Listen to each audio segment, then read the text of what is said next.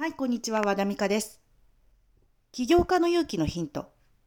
今日のテーマは、1日8時間労働はいつから始まったのかというテーマです。1日8時間労働っていうのは、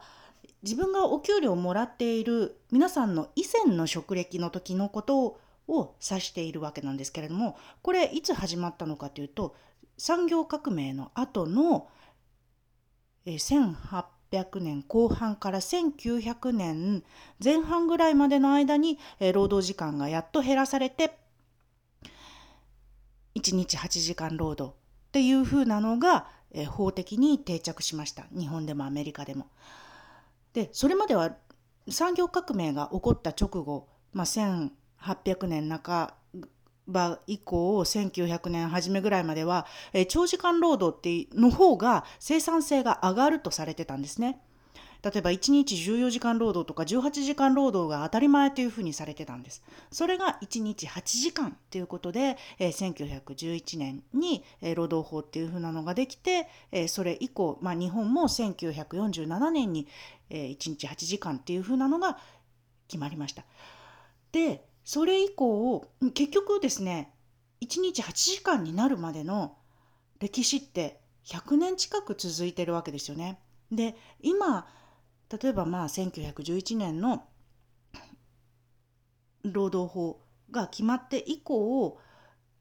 やっと100年ぐらいになってるわけなんです。で1日8時間労働が今長いのか短いのかっていう風な形で言えば、えー通勤時間や、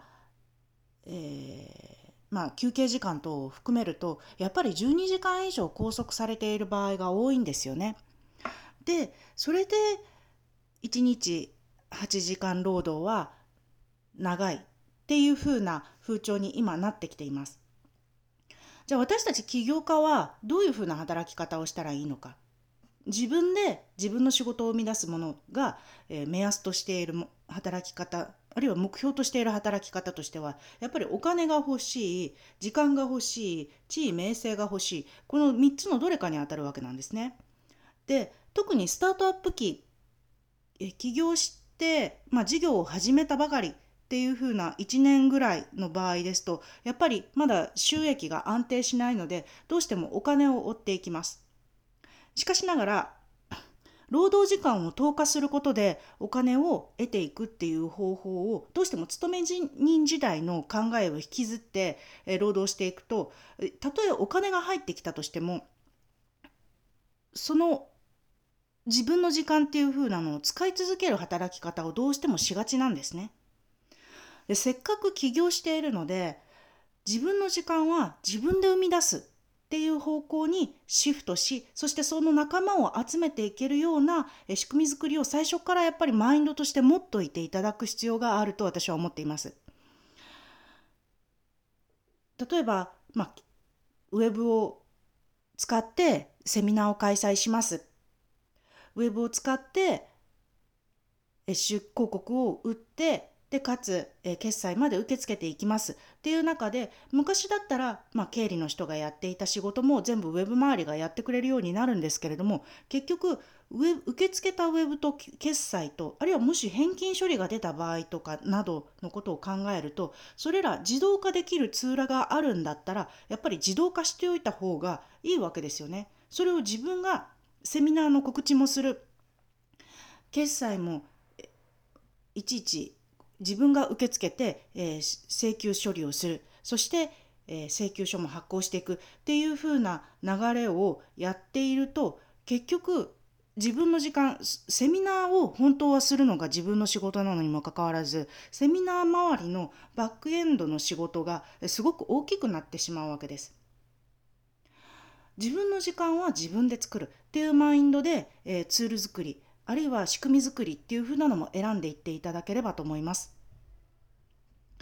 自分の時間を自分で作っていくっていうマインドを、えーやっていかないと後でですね結局アルバイトの人を雇うとかあるいは、えー協業をして誰かに外注をお願いするあるいは、えーし